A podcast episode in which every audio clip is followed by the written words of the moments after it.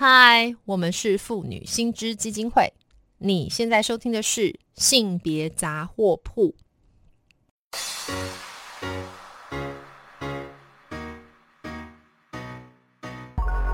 从生活看性别，与你分享生活中的性别故事。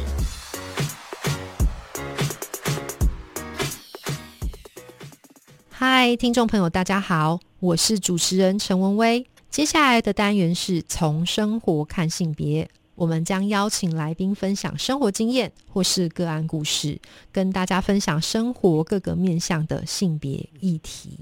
今天呢，我们邀请到的是性平教育的专家王丽静王教授来到我们现场，来跟我们大家聊一聊，如果玩具要区分性别。去区分男生或是女生要玩不同的玩具，这样子到底对孩子是好还是不好？是扼杀还是协助他们发展呢？Hello，丽静。嗨，文威好，还有各位听众，大家好。呃，我也历经非常谢谢你来呃接受我们这样子的访问后，那因为这个问题对我来说自己也是非常的好奇。那我也先跟听众朋友介绍一下，我们这个历境呢，除了是我们妇女薪资基金会我自己个人的好伙伴，他目前是我们的常务董事之外，那他其实也是担任这个屏东大学教育系的教授，所以当然是对我们这个关于教育面。向，尤其是性平教育有很深的琢磨，所以，呃，丽静我想来问问看你，就是其实我从小我自己也是嘛，就是说男生跟女生玩的玩具就不一样。我小时候是玩芭比娃娃，然后我们去呃百货公司，或是现在带小朋友去，也还是看到这个玩具好像会分男生分女生区。那所以我想问你说，呃，就这件事情，从你学术上角度或是你的研究，这这个是一个呃好的事情还是不好的事情啊？我哦，对，其实关于这件事情，我想如果呃听众和大家有到百货公司或到一般玩具店，甚至是小小朋友的用品店，不管是衣服或者是他们其他的用品，例如说像袜子，那我就就其实大家都可以观察到说，那个性别颜色的分别是非常的明显。也就是说，如果今天男生到了一个玩具店，那呃就会有一块区域，感觉上好像是比较男生的区域，那甚至连乐高，呃以前都还是类似这样，对不对？就是男生就是车子啦，对啊，或者是那个星际大战啊，那女生的话就基本上都是扮家家酒，然后粉红色啊，粉红到炸，没有错，就是男生会有一些暗色，然后女生会有一些暖色或亮色。那袜子上也是哦，例如说像我们家有有一个小女孩，虽然她今年已经参加会考了，那我就记得在她小时候，我们要带她去买袜子的时候，对，那因为小孩小朋友那小小孩你很难分性别，所以店员问你的第一件事情一定是问说，请问你们家的这个小朋友是男生还是女生？如果男生的话，就请到这一区看袜子，然后女生到这一区看袜子。那刚好我们家这个小朋友他非常喜欢 blue 色，了解，尤其是他在。呃，就是过年拿到红包的时候，他都会问我们说：“你的红包里面有几张 blue 色的？” 因为他都是 blue 色，就是他是一千块的，然后我们是红色的，就是一百块的，那或者是五百块，那他就会很开心这样。好，anyway，反正这个小朋友他就喜欢蓝色，所以我们就跟他说：“嗯，我们的小朋友想要我，我们小朋友是个女孩子，但我们想要买蓝色的袜子。”然后我觉得店员就会很讶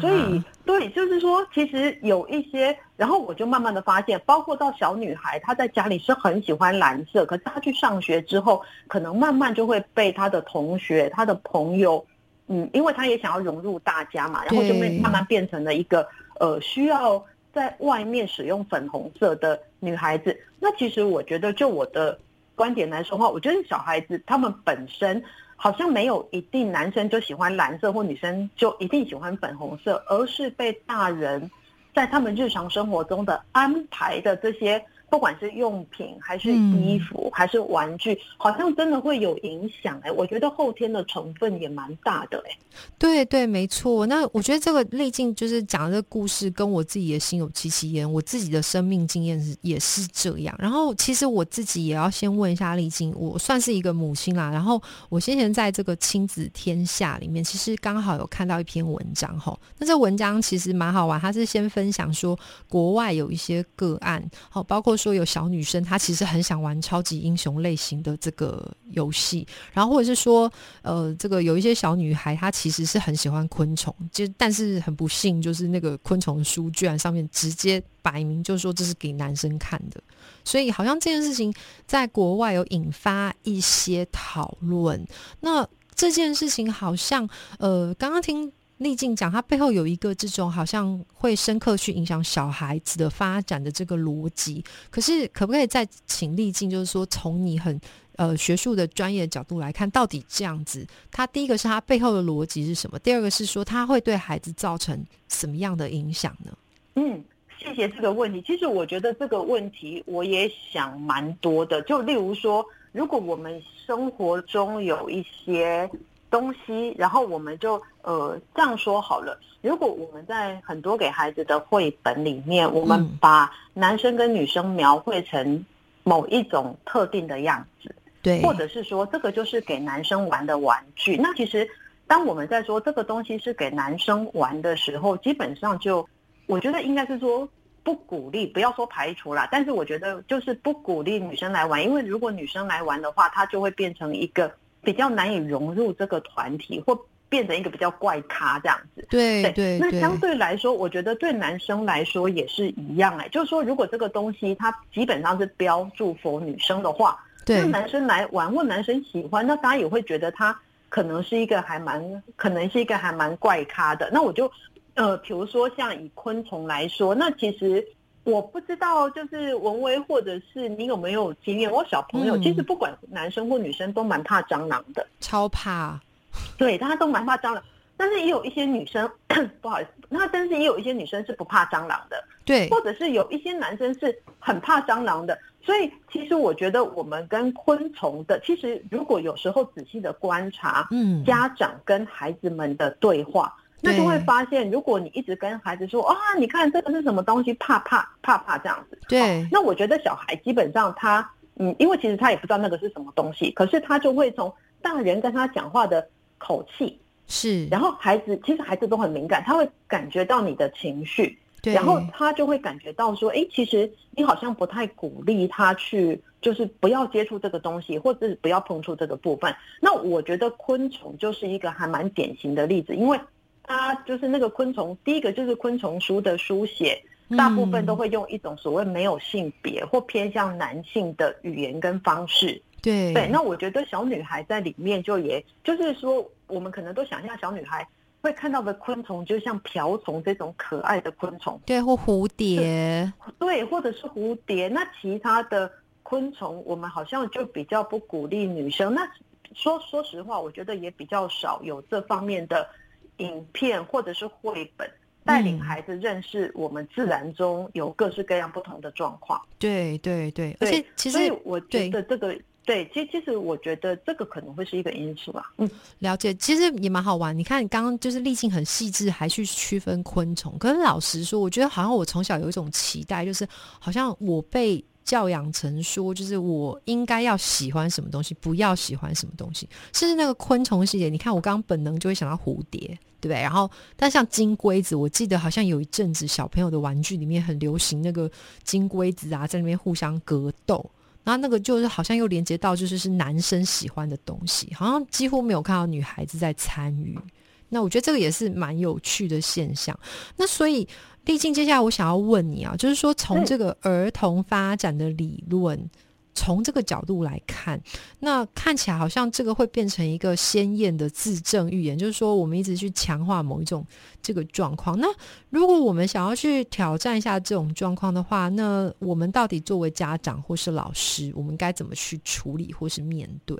嗯。对，我我有听过在幼儿园的老师说，哈，就是说基本上幼儿园会有很多的玩具角或玩具区，然后会有各式各样不同的玩具，那他们就会说，其实小孩子好像。男生就呃自然而然，这个我要加上一个 quote，加上一个挂上下引号，就是说男生会自然而然就走到这一区，或女生自然而然会走到这一区这样子。对。那我觉得基本上就是回来我前面说的，大人有很多不经意的跟孩子的互动，其实都是孩子的潜在课程，然后他会模仿，或他可能会把这个放当成是大人对他的一些嗯期望吧，好或者是在互动里面，对，就是其实我觉得它其实还蛮潜在的。所以如果从这个部分来看的话，我倒觉得，嗯，像呃，我知道最近有一些，也不是最近，应该是说，呃，近十年、十几年有一个理论叫做大脑可塑性。大脑可塑性是不是？对，就是大脑嗯可塑性，可以想想看说，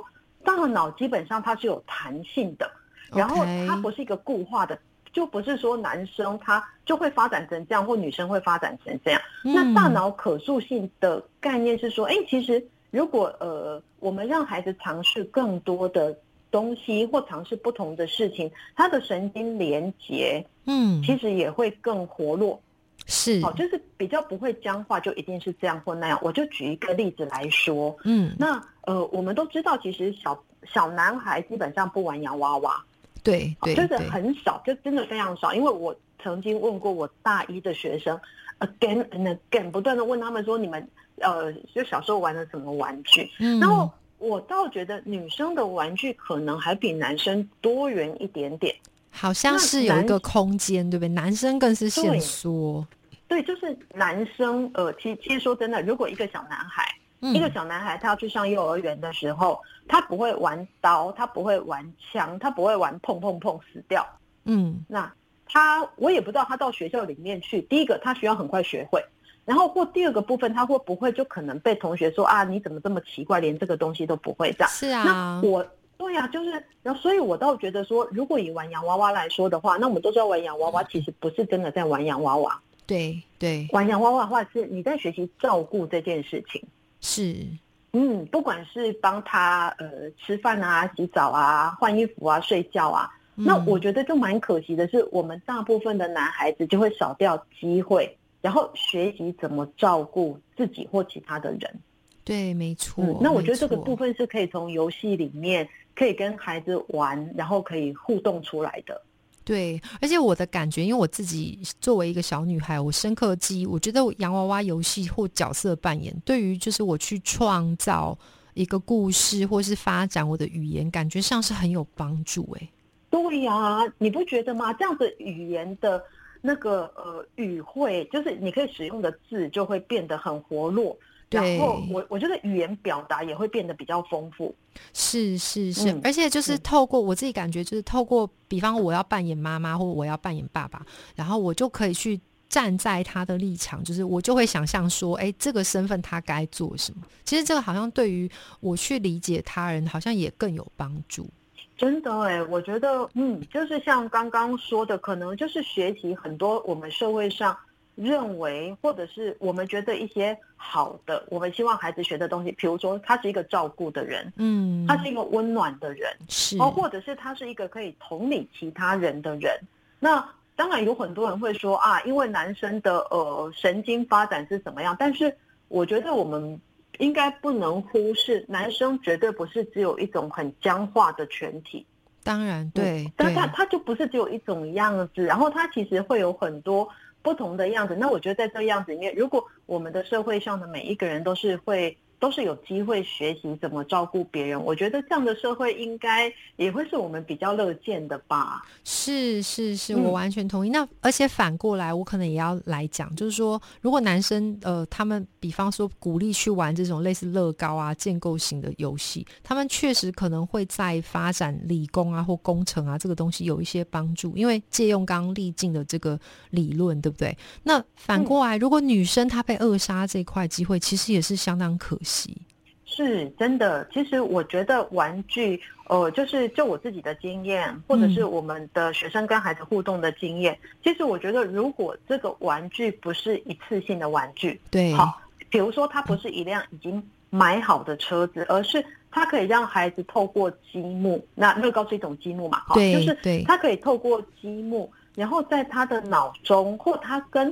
其他的小朋友的互动中，嗯。会开始建构一个，会开始有一个蓝图，对，然后尝试把那个车子拼起来的话，我觉得不管是对他们的小肌肉，嗯，对他们的手眼协调，嗯。或对他们的空间能力，对，其实我觉得其实都是有很大的协助或很大的帮助，而且是对他们的创造力啊。对，所以这样听起来，玩玩具真的是蛮重要的活动。好像看起来不管男孩女孩，重点是应该让他们有各式各样、更多元的选择，去触发他们的发展，对不对？对我我自己是这样觉得。那所以我觉得，就这个部分来说的话，我们就会说，嗯，其实有很多东西，我们都觉得天生好像就是这样，或者是那样。那其实也不要。忽略的环境对我们也有很大的影响，所以如果我们可以看到一个小朋友他跟环境的互动中，那他跟环境的互动中，他可以长出什么样子的